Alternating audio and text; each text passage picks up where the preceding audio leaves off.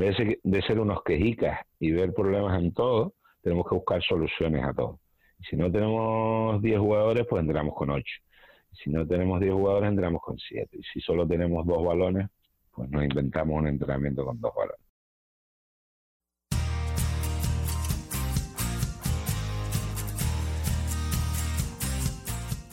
Bienvenido al podcast de Basketball Insights un programa en el que nos adentraremos en los entresijos del baloncesto y descubriremos los trucos, técnicas y estrategias que los entrenadores de éxito siguen para hacer crecer a sus jugadores y equipos y obtener mejores resultados para que así tú puedas mejorar el rendimiento de los tuyos, sin olvidarnos de sus historias y de las de cualquiera que ayude a hacer más grande el mundo de la canasta cada día, con Millán Cámara y J. Cuspinera.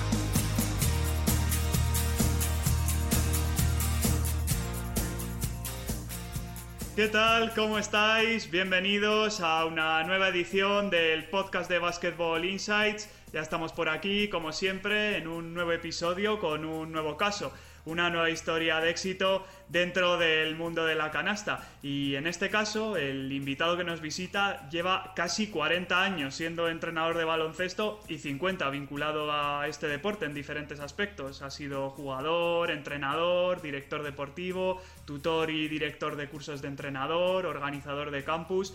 Eh, todo esto lo ha desarrollado en clubes como el Club Baloncesto Canarias, el Real Club Náutico de Tenerife, el Club Baloncesto Santa Cruz, el Club Baloncesto Santo Domingo o el Club Baloncesto Unelco. También, además, fue durante 13 años director deportivo de la Federación Canaria de Baloncesto y en la actualidad es Sport Manager y tutor deportivo en CIO Sport, entrenador de tiro y preinfantil del Santo Domingo Basket y directivo del área deportiva del eh, Club Deportivo de Baloncesto Clarinos, que está en Liga Femenina. Así que es un placer tener con nosotros a un grande de la canasta canaria. No es otro que José Carlos Rivero. ¿Qué tal, José Carlos? ¿Cómo estás? Muy bien, ¿qué tal? Todo bien.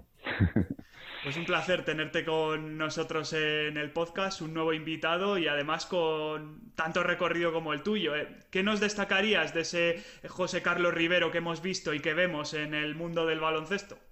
Bueno, yo creo que lo principal es que el baloncesto se, ha convertido en mi estilo de vida. El baloncesto es parte de mi vida en el día a día, en el fin de semana, en cualquier cosa que planifico con tiempo también está dentro del baloncesto y bueno, yo creo que lo más destacado de todo es que si son casi, estamos hablando un poco de entrenador y son casi 40 años, dentro de unos añitos se cumplirán los 40 años y yo creo que lo más destacado que ha sido ininterrumpido, o sea, no ha habido ninguna temporada, ningún año que no haya estado de una u otra forma vinculado a este deporte. ¿Y qué nos podrías contar de, tus entrenamientos? Si nos acercásemos a ver uno de ellos, eh, ¿con qué nos deleitarías? ¿Hay algo que nunca pueda faltar en ellos?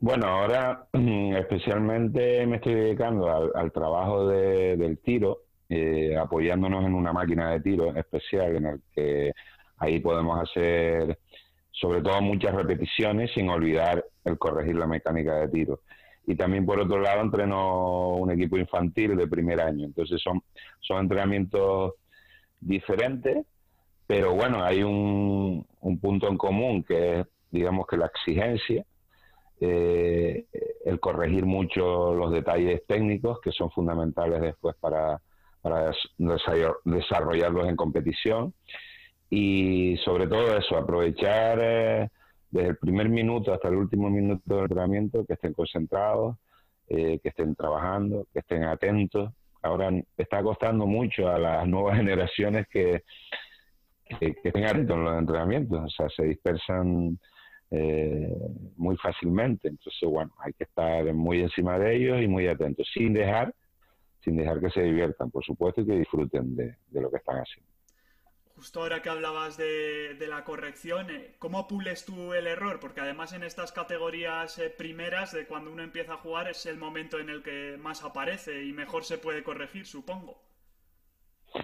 Sí, hay que tener paciencia, hay que tener paciencia. Si no tenemos paciencia, pues a lo mejor caemos en, un error grave porque, eh, por ejemplo, en el trabajo del tiro, que es el que me estoy, el fundamento que estoy dedicándome más tiempo ahora, eh, hay que tener paciencia porque el jugador tiene que encontrar su tiro.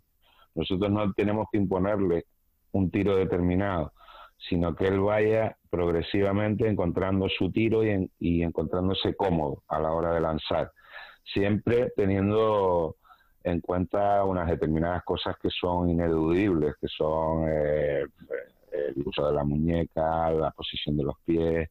Hay determinadas cosas que tienen que hacer sí o sí, pero por otro lado lo pueden hacer un poco a su forma, donde ellos se sientan más cómodos y al final encuentren su tiro y de esa manera sea más eficaz y tenga más acierto. Ya que hablas del tema del tiro, del que ya hemos dicho que, te estás dedicando ahora, aparte de lo que nos has comentado, eh, de cara al entrenador que se dedica a esta faceta, ¿hay algún consejo en especial que por tu experiencia nos quieras dar? Sí, bueno, hay, eh, el tiro es un tema complicado enseñar porque muchas veces los jugadores no asimilan lo que tú le estás diciendo porque no confían en lo que está diciendo, porque no encuentran el acierto. Eh, digamos que hay una etapa primera en donde se enseña la mecánica que no hay que darle tanta importancia al acierto del lanzamiento, sino a que ejecuten el gesto de una forma correcta. Entonces ahí es donde está la lucha con el jugador y yo lo que sí recomiendo es que, que cuando se trabaje el tiro sea de una manera individualizada. O sea, en el que, ya sé que es difícil porque después la realidad nos obliga a utilizar el tiempo que tengamos y de la forma que tengamos y si tenemos un grupo grande y pocos balones pues tendremos también que adaptarnos pero mm, siempre sacar algún minuto de tiempo o algún espacio de tiempo en el que podamos trabajar individualmente con un jugador o con dos jugadores para que el trabajo sea mucho más personalizado y podamos conseguir un, mejor éxito. Sí. Y ahora que trabajas con niños, eh, la pregunta es obligada. Aparte de la paciencia que nos comentabas, eh, ¿qué hay que tener para ser un buen entrenador en estas edades más tempranas? Bueno, hay que ser un educador, ¿no? O sea, estamos obligados a hacerlo y, y transmitir los valores que tiene el deporte en general, el deporte en equipo sobre todo, conseguir que, en una sociedad individualizada en la que estamos y en la que hay mucha competencia entre nosotros, logremos un objetivo a través de formar un buen grupo y un buen equipo. Eso hay que transmitirlo desde pequeño, hay que transmitirlo desde pequeño. Y después, eh, aparte de todos los fundamentos técnicos que, que hay que enseñarles, que es lo principal, yo creo que también hay que enseñarles a competir. Hay que enseñarles a competir porque me parece que la palabra competición está muy mal vista, sobre todo en categorías de formación, pero yo creo que la competición es una parte de la formación. O sea, formarse sin competir, yo lo veo complicadísimo, que se pueda conseguir o que sea algo completo. Y tenemos que enseñar a competir, que sepan, que sepan perder, que sepan ganar. Y al final todas estas cosas le van a servir, porque muy pocos van a ser profesionales y se van a dedicar a, esto y le va a servir para, para su vida en general, porque al final la vida es una competición y, todos esos valores que tiene la competición, del esfuerzo, de, del trabajo en equipo, de, de que hay que solventar eh, dificultades que se presenten y, y, saber seguir trabajando con insistencia, pues yo creo que van a servir después para, para la vida de todos esos jóvenes que están practicando el baloncesto. Imagino que lo más importante en estas etapas es que disfruten, ¿no? Que, lo vean como, un juego, ¿no? Como la esencia. Sí, si no disfrutan, seguramente es culpa nuestra. O sea, estamos, estamos creando un problema. Entonces, bueno, esas cosas hay que detectarlas. A veces mm, vemos que determinados jugadores sufren durante un entrenamiento o sufren durante un partido.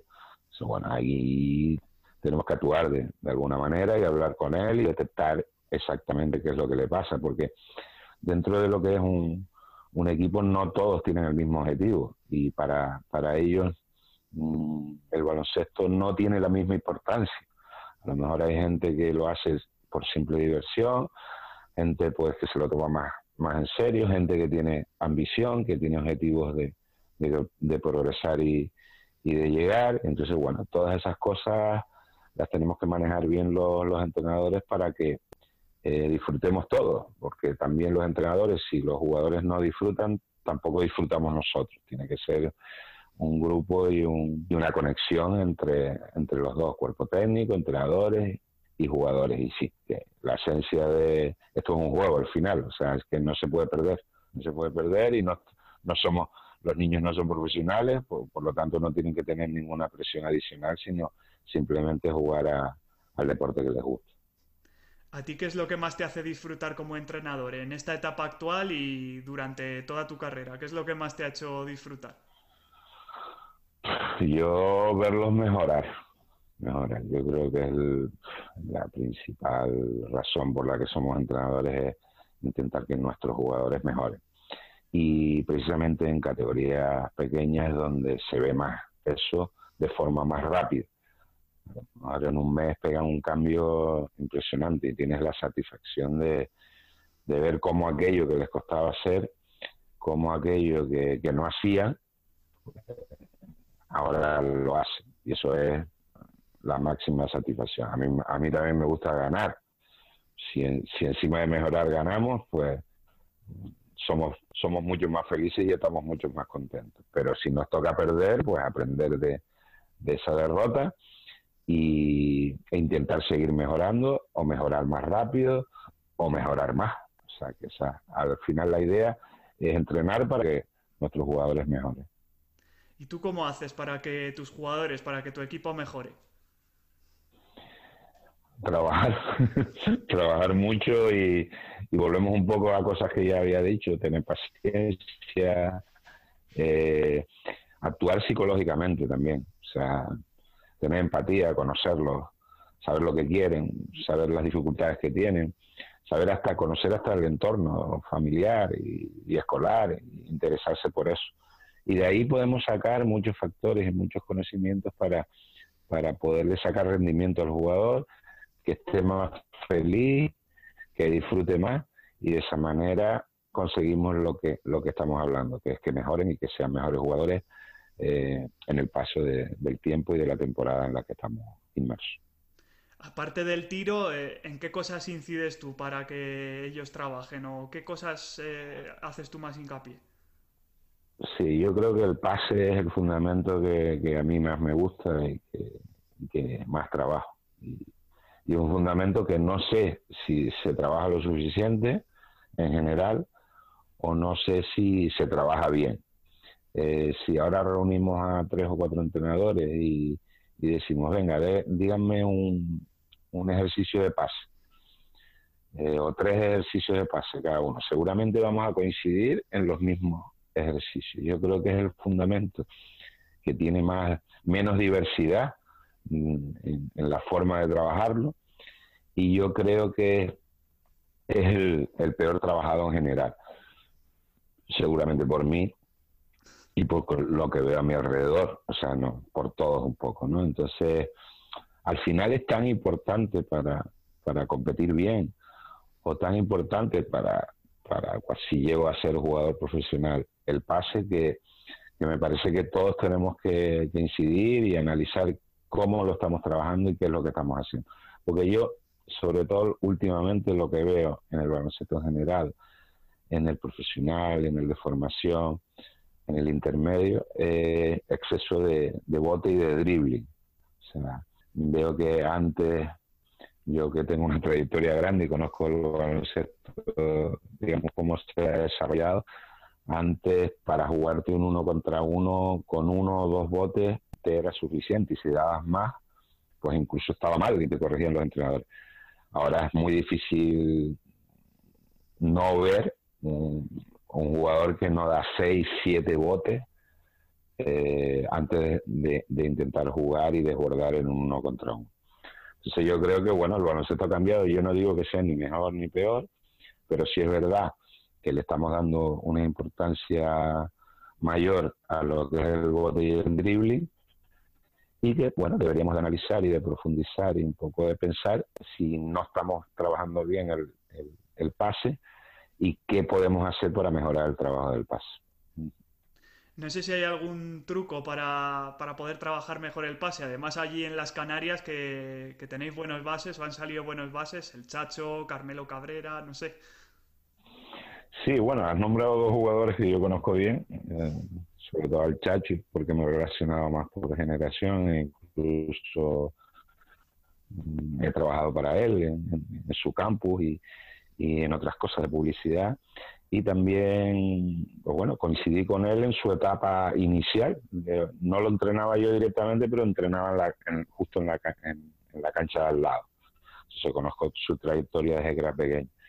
Lo que pasa es que estás hablando de, de, un jugador y de Carmelo también, de que tiene un talento innato. O sea, desde pequeñito era diferente. O sea, yo estaba entrenando en la cancha de al lado y a mí se me iba, se me iba un poco hacia el entrenamiento de él precisamente por, por lo que estaba haciendo de forma natural. Entonces hay un talento, hay un talento natural, eh, hay una visión de juego que, que va intrínseca dentro de lo que es una persona cuando nace y con su talento.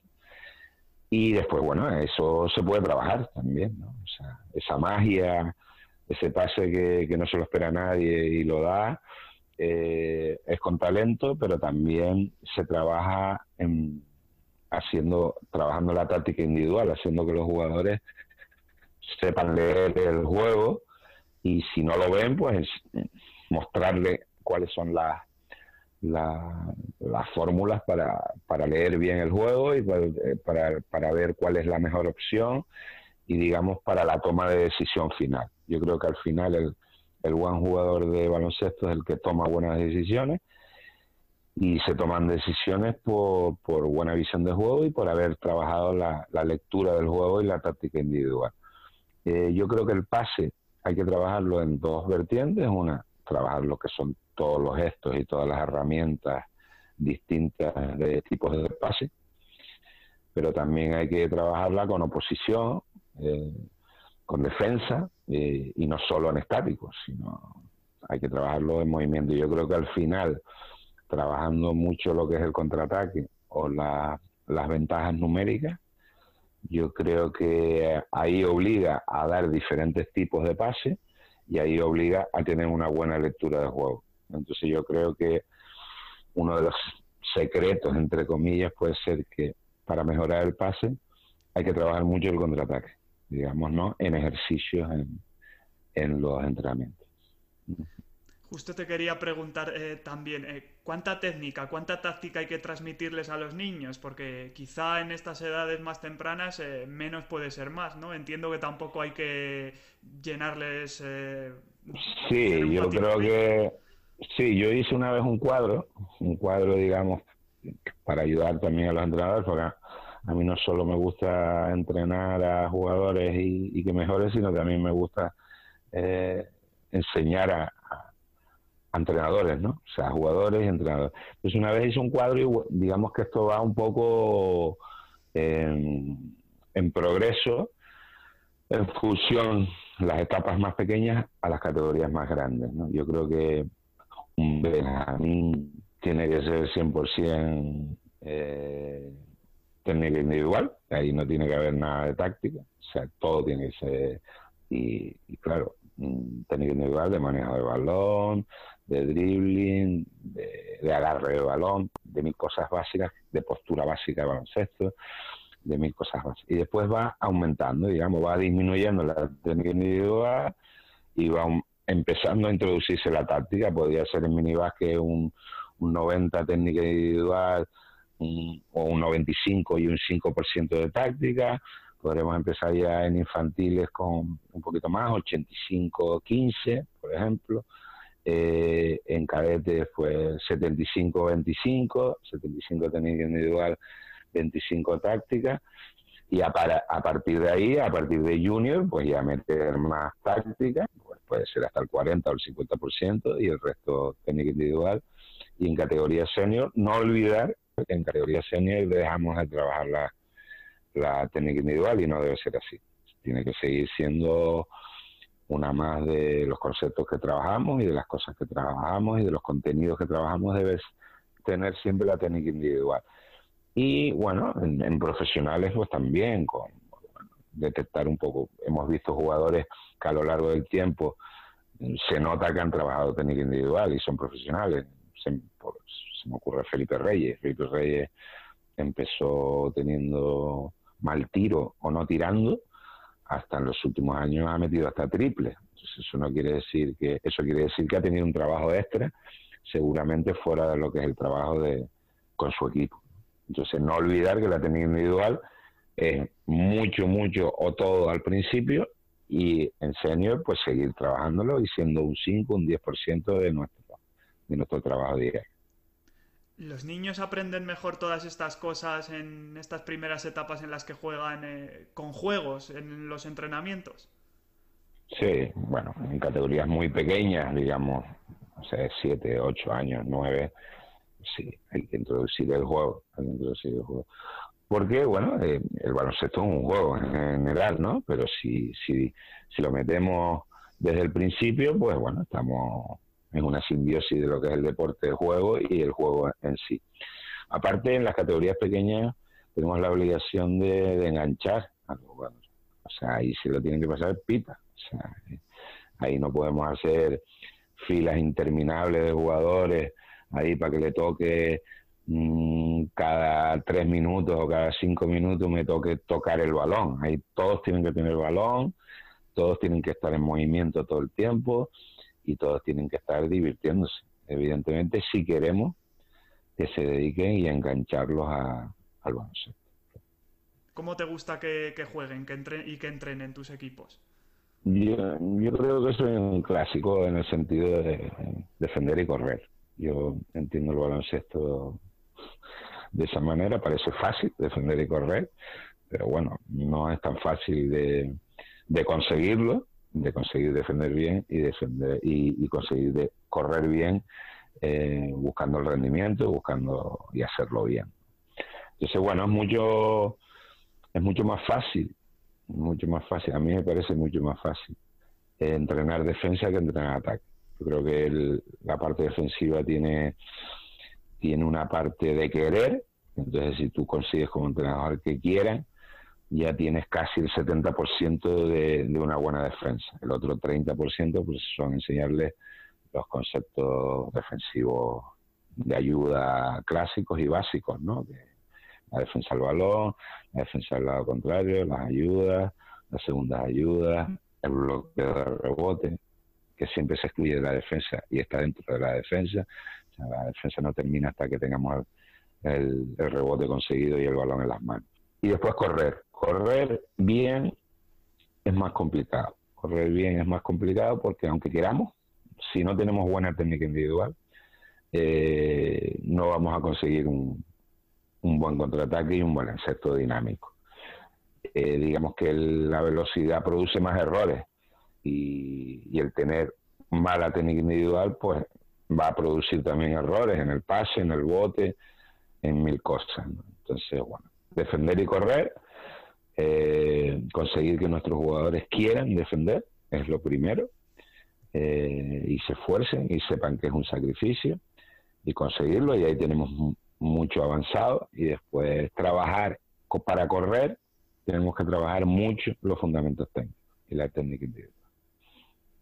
¿Y qué es lo que más destacarías de cómo trabajas tú esa defensa y ese contraataque, que dices que son las dos eh, armas que más te gusta desarrollar? Sí, bueno, hay que meter, eh, a mí me gusta meter en, todo lo que es ejercicios que sean competitivos. O sea, eh, cuando conseguimos conectar al jugador en el ejercicio es cuando mm, tiene premio, tiene castigo, digámoslo de una forma muy sencilla. cuanto más ejercicios hagamos competitivos, más los tenemos enchufados a los jugadores en el entrenamiento y más rendimiento seguramente vamos a, conseguir. O sea que si hacemos ejercicios de defensa, si hacemos ejercicios de contraataque, que sean competitivos, que tengan un objetivo y que ellos peleen por conseguirlo. Igual algunos eh, pueden pensar que al entrenar en una categoría como preinfantil hay que preparar menos cosas o es más fácil. ¿Qué opinas tú sobre esto? No, no, es más fácil, ni mucho menos. Eh, a lo mejor, bueno, cuando eres profesional, pues que yo también alguna vez lo he sido a niveles de, categorías más, más profesionales precisamente, o bueno, a lo mejor tienes más presión mediática, más importancia del resultado, más un examen público de, lo que estás haciendo. Eh, pero en, categorías inferiores que tienes mm, digamos que esa presión mucho menor, eso no quiere decir que trabajemos menos. O sea, el trabajo es distinto porque estamos trabajando con niños y, eso marca, eso marca. Eso marca y es distinto, tiene un valor más educativo, tiene un valor más de paciencia, tiene un valor más de mejora y menos de rendimiento, pero aunque tenga rendimiento, pero se trabaja, se planifica, se, se le da vueltas a la cabeza, eh, se preparan los entrenamientos, se evalúan los entrenamientos de los partidos posteriormente y está si te tienes si te dedicas a esto tienes que dedicarte mucho tiempo mucho tiempo. Aparte de que tengas un trabajo tienes que estar dedicado. No puede ser de cualquier forma cumplir el expediente de la hora y media o dos horas tres veces en semana y ya está yo creo que si lo quieres hacer bien tienes que estar metido y tienes que estar todo el tiempo pensando en, lo que estás haciendo y que y en tu equipo, aunque sea preinfantil, minibásquet, cadete o lo que sea. Tú que has pasado por eh, tantos grupos, tantas categorías, eh, ¿cómo te has adaptado como entrenador a, las distintas edades, a las distintas ligas e incluso a los distintos sexos? Porque has dirigido a chicas también. Sí, sí, sí. Bueno, todo es diferente, todo es diferente. Ni mejor ni peor, por supuesto, pero todo es diferente. Yo estuve durante un tiempo, digamos que hay dos etapas importantes en, en este sentido que tú me estás preguntando. Yo estuve durante mucho tiempo entrenando en categorías más senior y me costó eh, empezar con un equipo de minibásquet, a lo mejor. O sea, es un mundo completamente diferente. Yo creo que para cualquier entrenador profesional de Liga CB, ahora mismo le dicen mañana que tiene que entrenar un equipo de minibásquet y le costaría. Le costaría porque es el mismo deporte, pero son cosas totalmente diferentes. Incluso algún entrenador de ACB me lo ha comentado, porque a lo mejor lo he requerido para que dé una charla o para que esté en un clinic y me dice, es que si tengo que hablar de minibásquet me va a costar, aunque yo entrene en, en Liga CB que parece que lo tengo que saber todo. ¿no? Y después, bueno, también me costó adaptarme a chicas, no, a chicas no, porque yo yo entreno chicas igual que los chicos, o sea, yo ahí sí que no tengo, o sea, como no como aprendí a entrenar de una forma determinada y creo en, el, en, lo que hago, pues lo hago igual si son chicas o si son chicos. Si tengo en cuenta las edades, por supuesto, pero no el, digamos, el género. Y bueno, eso me ha ido bien, porque cuando he entrenado chicas eh, me ha ido bien, me he divertido yo también y, bueno, se han, conseguido los objetivos que esperamos. Y después durante un tiempo tuve un trabajo de despacho que tú comentaste al principio, o sea, fui director deportivo de, de la Federación Canaria y ahí no entrenaba ningún equipo, o sea, era simplemente estaba conectado fuera de lo que era trabajo de gestión o de despacho pues estaba conectado con el trabajo de las selecciones para los campeonatos, selecciones autonómicas. Y ahí, bueno, era una, una labor más de coordinación con los entrenadores, de elección de jugadores, elección de entrenadores, de forma de jugar, de adaptarnos a una competición. Y durante 13 años no entrené a ningún equipo. Y digamos que, bueno, cuando volví, pensé que me iba a costar, pero me costó menos de lo, de lo, de lo que pensaba y bueno, aquí estamos, ¿no? Entrenando durante, llevo como cuatro o cinco años que dejé la federación, pues entrando equipos de diferentes categorías, junior, cadetes, precadetes, preinfantil, minibásquet, o sea, bien, tocando todos los palos, digamos. Hablabas de esa etapa como director deportivo, también tienes la visión de esa figura. Eh, ¿Qué aprendiste desarrollando esta faceta que les pueda servir a algún oyente que, oye, nunca se sabe, igual es director deportivo o quiere serlo? Sí, es un trabajo complicado, complicado de gestión y de organización y tienes que un poco, también incides en diseñar las competiciones, siempre viendo qué es lo mejor para los jugadores, para su formación, o qué es lo mejor para que las competiciones sean de la calidad mayor para que, para que bueno, los jugadores y las jugadoras tengan un espacio donde poder desarrollarse. Canarias en general es un territorio complicado porque está fraccionado en, siete islas y eso marcaba un poco mi trabajo, ¿no? Porque bueno, mi trabajo cada vez que tenía que, reunirme o ver el baloncesto de otra isla diferente a, en la que yo residía, pues tienes que coger un avión, tienes que coger un barco, o sea, tienes que desplazar. Y después, bueno, para el, trabajo que hacíamos de selecciones, que fue una etapa muy brillante, donde conseguimos, la verdad, que muy buenos resultados, tanto en masculino como en femenino, pues la gente no sabe lo que nos cuesta a nosotros, no solo de, dinero, sino de, dificultades de poder formar un equipo para que entrenen en una isla determinada y tengan que venir otras personas de otras islas. Digamos que tiene un coste superior y una dificultad superior. Aprendí que hay una cosa que no me gustaba, que hicieras lo que hicieras, te iban a criticar, o sea, nadie está contento de lo que haces porque unos opinan una cosa y otros opinan otra y eso y eso no es malo. Pero sí es verdad que durante un tiempo cuando cambiamos por por un ejemplo cambiamos a lo mejor algún aspecto de la competición siempre había alguien en contra pero que si al año siguiente la ponía de la forma que él pensaba pues también a lo mejor ese año entonces te, te fijabas que era más en función de su de su beneficio de si esa temporada tenía un buen equipo, un equipo determinado, que por el bien del baloncesto. Entonces, bueno, tienes que borrar un poco todos los comentarios que hayan y todas las críticas y todas las, cosas y bueno, formar sobre todo un equipo, un buen equipo de trabajo que te rodee, porque el secreto es ese, tener un buen equipo de trabajo e intentar analizar las cosas y, y tomar decisiones por el bien del baloncesto sin pensar que pueden beneficiar a uno o que pueden perjudicar a otro. Esto también va muy relacionado con los entrenadores, porque al final hay que aprender a convivir con la crítica.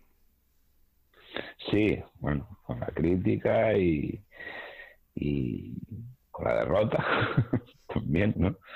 Y sobre todo que la crítica viene cuando, cuando hay derrotas y bueno, también hablan de que bueno que hay muchas dificultades de entrenar en categorías de formación por el tema de la presión de los padres, porque los padres digamos que se han metido en lo que es el, el, mundo del baloncesto y bueno, que están presentes ahí en partidos, en entrenamientos, ahí son Yo particularmente creo que el 98% de los padres hacen una buena labor, ayudan mucho, apoyan a sus hijos, nos ayudan, digamos, a los clubes pequeños de formación a que, que la cosa funcione, ¿no? A nivel de logística, a nivel de hasta a nivel económico, ¿no? Y que podamos seguir para adelante solo un 1, un 2%, un 3% de los padres que, que, existen, pues hay algunos que, bueno, que desentonan y que no entienden un poquito de qué va esta historia, ¿no? Pero yo creo que los padres eh, en general son son positivos y son positivos para, para la labor que estamos haciendo.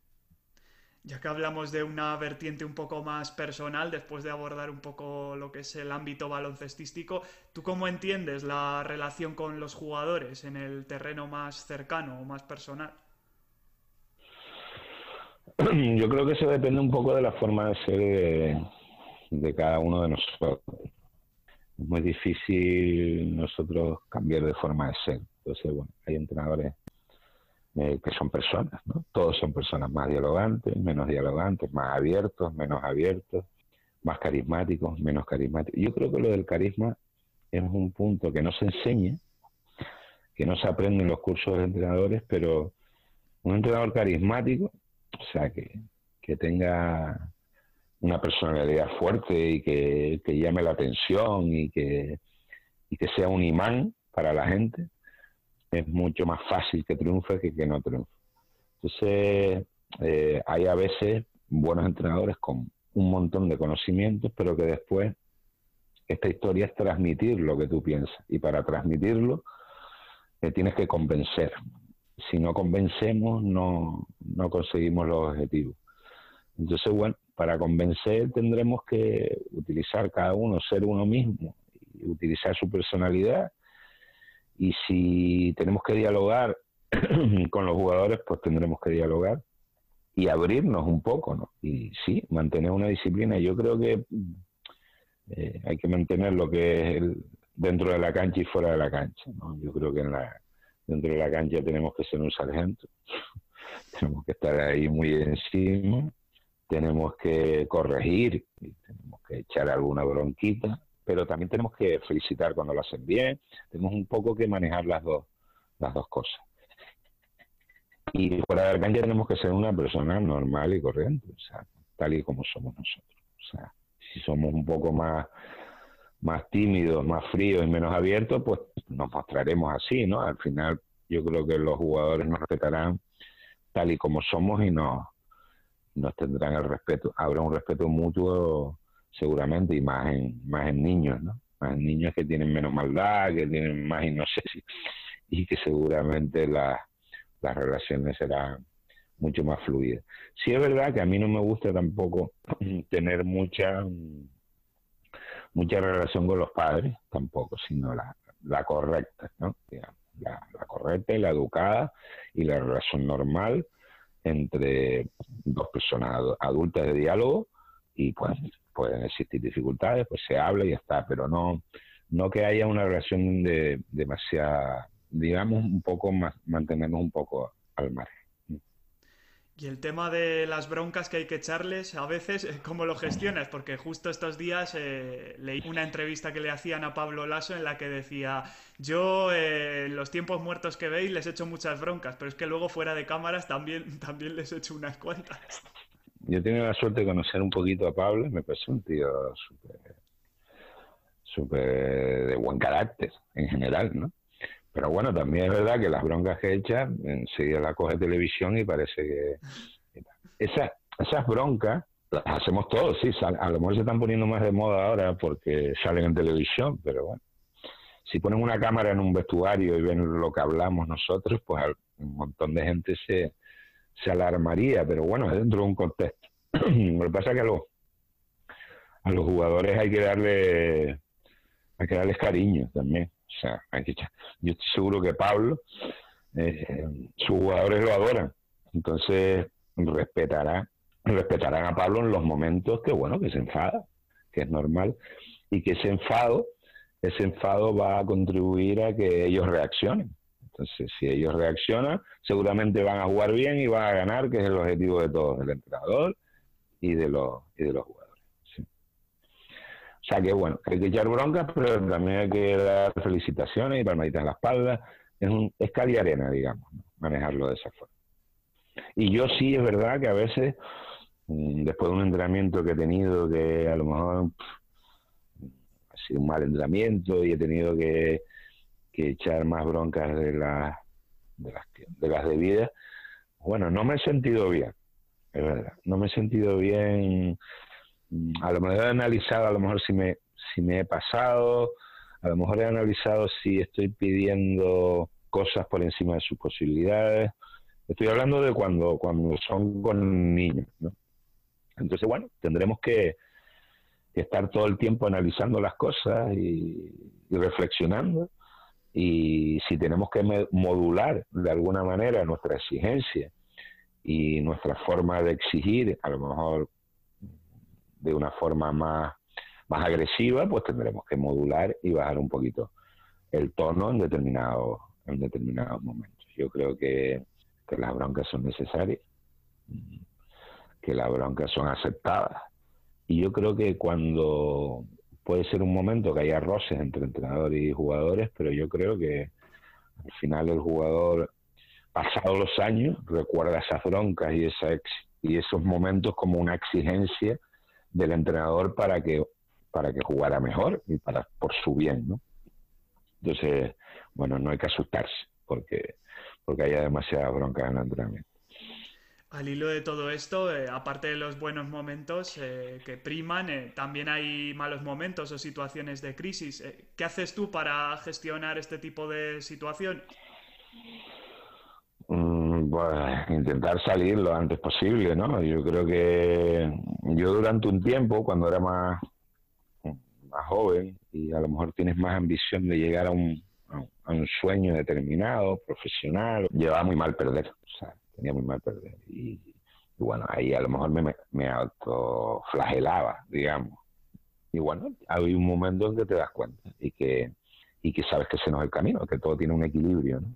Si te tiene que doler una derrota, te tiene que doler un mal partido, te tiene que doler que tu equipo no está funcionando de la manera que tú crees o de la manera que se está trabajando y después no se ve reflejado en los partidos.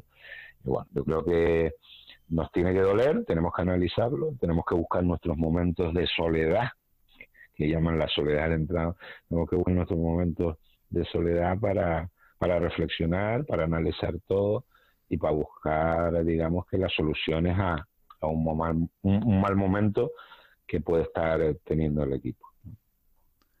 La reflexión es súper importante por lo que estás diciendo para el entrenador.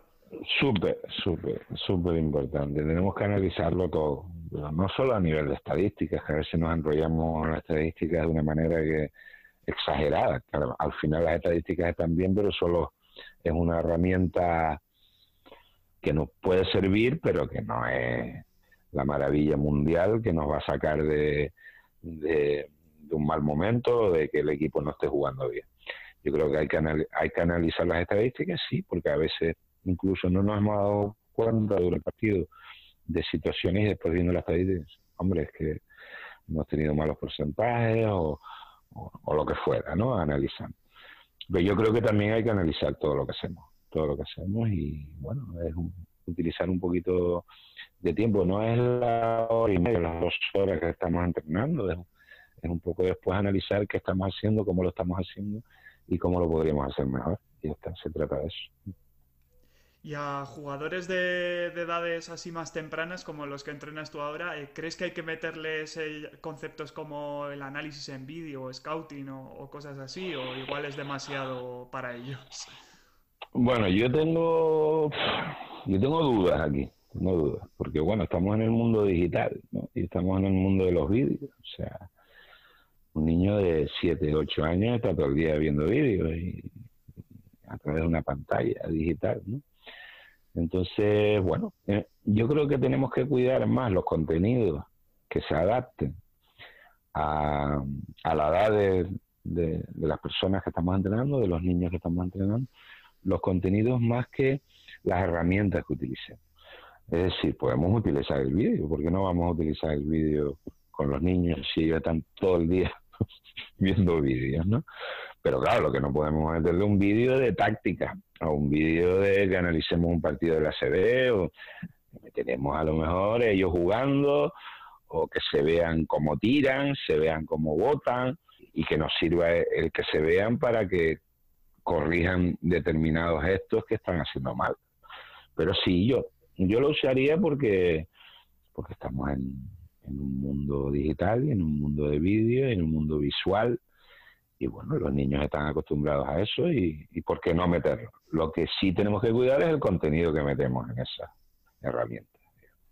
Y con la pizarra hay que tener cuidado, también hay que dosificar en estas edades. Sí, bueno, yo también la uso porque a veces es más fácil lo que ven que lo que dice, ¿no?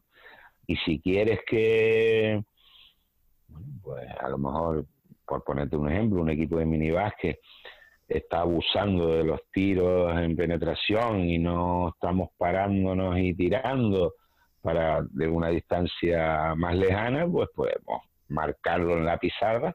Oye, quiero más tiros desde aquí y ya está, no pasa nada. Lo que no podemos llevarlos a un jeroglífico de, de flechas y de tácticas y de tal pero bueno, la pizarra también bien utilizada para determinadas cosas adaptadas a la edad y el baloncesto de cada uno de los equipos que entrenemos, pues pueden, pueden utilizarse. Lo que pasa es que no puede ser, o sea, que no puede ser, digamos, que la prioridad de un equipo de minibásquet lo que se transmita en una pizarra. Puede ser una herramienta que nos sirva en un momento determinado, pero no puede ser lo más importante. Vamos a escuchar ahora a J. Cuspinera, que como siempre nos deja una pregunta para cada uno de nuestros invitados y vamos a ver qué reflexión nos deja en esta ocasión para José Carlos. A ver, a ver. Hola José Carlos. Eh, entre las muchas cosas que haces, sé que trabajas técnica individual con jóvenes. Eh, ¿En qué aspectos incides fundamentalmente en su formación, en ese trabajo individual, especialmente con aquellos que crees que pueden tener un cierto recorrido hacia arriba? Muchas gracias. Bien, bueno, una pregunta un poco, no sé si hemos hablado un poco, tantas cosas que hemos hablado, pero lo voy a decir desde el punto de vista de lo que estoy trabajando ahora para que sea un ejemplo más claro. Yo estoy trabajando mm, mecánico, o sea, tiro, pero con, con máquina de tiro. Entonces ahí lo que incidimos mucho son las repeticiones. Entonces, bueno, mm, acuden a estas, sesiones de entrenamiento eh, gente ya que tenga más o menos una mecánica adquirida y que lo que necesite a partir de ahora sean repeticiones. Y que ese trabajo de repeticiones eh, haga que tenga más eficacia y más acierto al final con, con su forma de tirar. Eso no quiere decir que sigamos corrigiendo cosas. Y sí es verdad que últimamente parece que el tiro, cuando, cuando pensamos en la mecánica de tiro, estamos pensando en las manos, en los brazos, en los hombros, pero donde hay muchas más deficiencias y donde tiene una importancia vital para el tiro son los pies, los pies y las piernas. Yo creo que los pies tienen que estar bien situados, apuntando al aro siempre.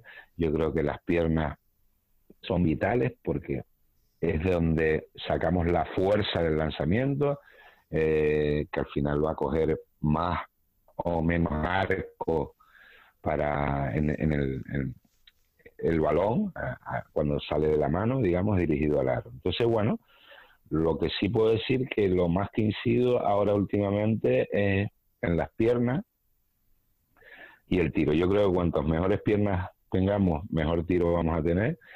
Y las piernas, digamos, es de donde empieza el tiro. El tiro empieza desde ahí. Si ya no tenemos una buena situación de piernas o ya no las estamos usando de forma adecuada, ya nuestro tiro no va a ser bueno y por bien que lo hagamos con brazos, con manos, con dedos, con muñecas, pues ya va a tener una, una deficiencia. Y después en líneas generales, no hablando del tiro, eh, pues volver a repetir en lo más que incido, pues en lo más que incido últimamente es en la atención, en que estén atentos, en que estén concentrados. Yo creo que lo comenté al principio de la entrevista, eh, tenemos un, tiempo ahora, una etapa en que los, los jugadores y los adolescentes y los niños están más despistados que nunca. Están más dispersos, están pensando en mil cosas, tienen mil cosas en la cabeza y bueno, tendremos que, batallar ahí porque sin concentración, sin estar atentos y sin estar metidos, digamos que en el entrenamiento, pues les va a costar mucho más eh, progresar y mejorar, que es el objetivo que todos queremos. Con esto que estás eh, comentando, vemos que, con tanto cambio el entrenador tiene que estar constantemente aprendiendo, cambiando, eh, creciendo. ¿Cuál es tu método para lograrlo? Bueno, pues yo veo mucho baloncesto, veo mucho baloncesto de todas las categorías, no solo por televisión o internet, sino también presencialmente.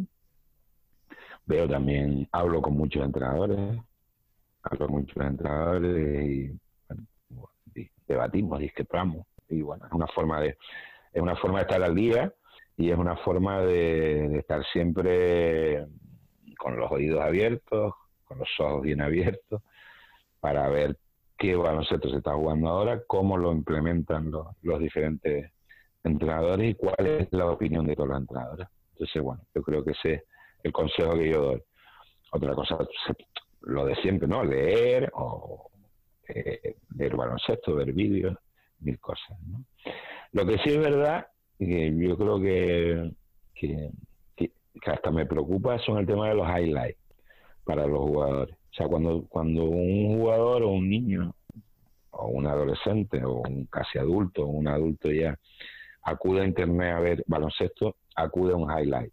Yo creo que los jugadores de todas las edades cada vez ven menos un partido de baloncesto entero. O sea, se ven 15 segundos, 30 segundos de baloncesto. ¿Y qué es lo que están viendo? Están viendo jugadores. Jugadores que hay dos, tres durante el partido y son los que seleccionan la persona que hace el highlight para, para llamar la atención. pero el peligro es que se crean que es el baloncesto y los highlights no es el baloncesto. Los highlights son jugadores que se producen en determinados momentos durante un partido, pero ya está, pero no juega bien a baloncesto el equipo que hace muchos jugadores o no se va a ganar un partido con jugadores, a ganar con, con mil cosas, con, con sufrimiento, defendiendo esas otras, ¿no? En los highlights se ven pocas jugadas defensivas, se ven casi todas jugadas ofensivas. Y si se ven defensivas son tapones, a los que nosotros, en la mayoría de niños que practican baloncesto, no están mm, al alcance de ese tipo de tapones por, por, por físico, ¿no? Pues simplemente, porque los highlights son otro tipo de, profesionales, de la CB, de la NBA, de todas estas cosas. Entonces, la influencia de los highlights eh, hay que hay que tener cuidado, hay que tener cuidado con ellos, porque al final, también lo decía antes cuando el tema de la técnica individual, al final lo que estamos viendo es que un jugador de la NBA da ocho botes con dos crossovers, con un step back, más un deja sentado al jugador en el suelo y después mete canasta. Y cuidado porque si nos ponemos a hacer eso en los partidos, pues va a tocar el balón uno y los demás mirando. O sea que lo que quiero decir es que los highlights hay que saberlos ver. Hay que saberlos ver y hay que saberlos descifrar. Y claro, yo también los veo. Yo también los veo y me divierte ver ese tipo de jugadas.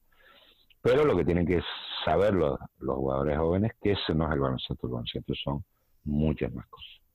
Lo que está claro es que hay que ver también lo menos bueno y lo malo. Sí, exacto, exacto. Hay que verlo, hay que verlo todo. Y sobre todo lo que me preocupa es que mm, mm, yo que estoy en contacto con, con, jugadores, ¿no? Y adolescentes, con niños, no veo un partido entero de baloncesto. Nosotros veíamos antes partidos enteros, nos tragábamos.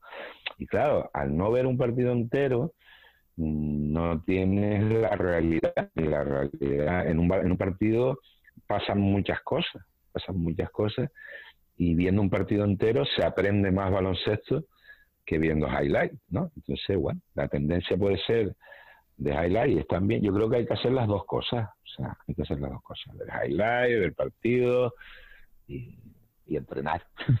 Eso es lo que hay que hacer. Para ir terminando, eh, no sé si hay algún truco de cancha, algún secreto, algún consejo, alguna anécdota eh, que nos eh, quieras contar para que se haya quedado en el tintero? Bueno, yo creo que ahora me vino a la cabeza. Yo estuve durante toda una temporada, hace un par de años, en el que eh, prácticamente no entrenaba 5 contra 5. Entonces, parece, porque bueno, por diferentes circunstancias, era un equipo, era un buen equipo, era un buen equipo, pero tenía niños de una determinada edad que, que subían del equipo inferior y otros niños de esa edad que subían al equipo superior de categoría. Y entonces, bueno, pues era muy bueno para, para los jugadores que combinaran dos categorías, pero para después el entrenamiento, digamos, de, ese equipo en concreto, era complicado formar 10 jugadores. Y bueno, ahí aprendí, ahí aprendí que el 5 contra 5 en entrenamiento está sobrevalorado, porque al final de temporada conseguimos unos objetivos buenísimos, quedamos campeones insulares y quedamos subcampeones regionales. O sea que habíamos conseguido los objetivos que se había planificado el club y todos los jugadores eh, mejoraron durante el año, que es el objetivo que me, que me planteo yo.